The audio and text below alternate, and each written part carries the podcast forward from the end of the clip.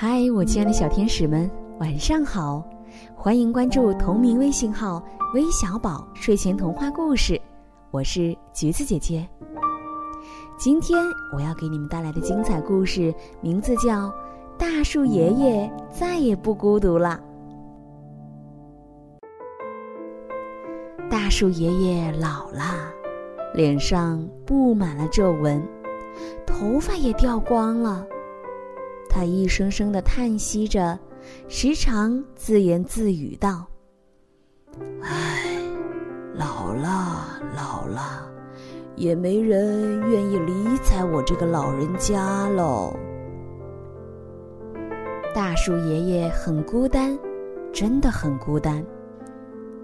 一天，几只小鸟飞过来说：“尊敬的大树爷爷，我们……”可以在您的枝丫上安家吗？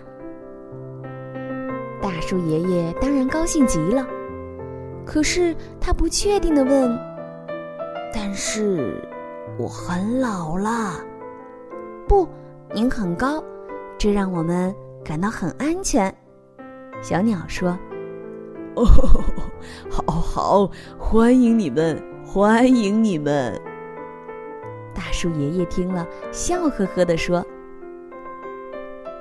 一天，一只小松鼠走过来说：“大树爷爷，我能在您的树干里安家吗？”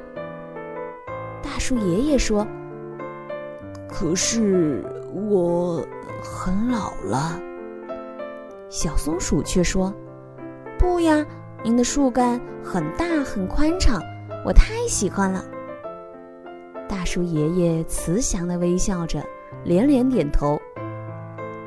一天。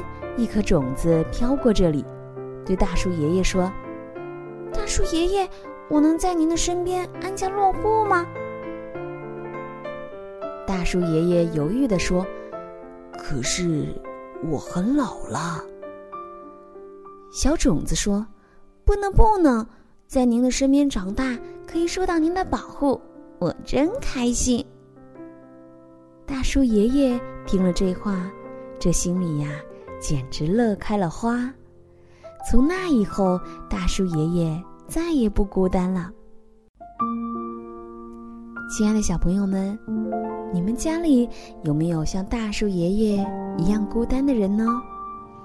如果有的话，不妨去陪陪他们吧，让他们感到不再孤单。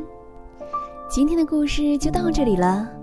首先要祝愿来自湖北荆州的张孝安小朋友今天生日快乐，以及还有来自天津的黎莫凡，同样也祝你生日快乐哟。还要感谢以下三位小朋友的点播：来自山西临汾的冯佳琪，来自广州的王岩松，来自北京的葡萄。今晚的故事就到这里啦，我们明晚再见，晚安。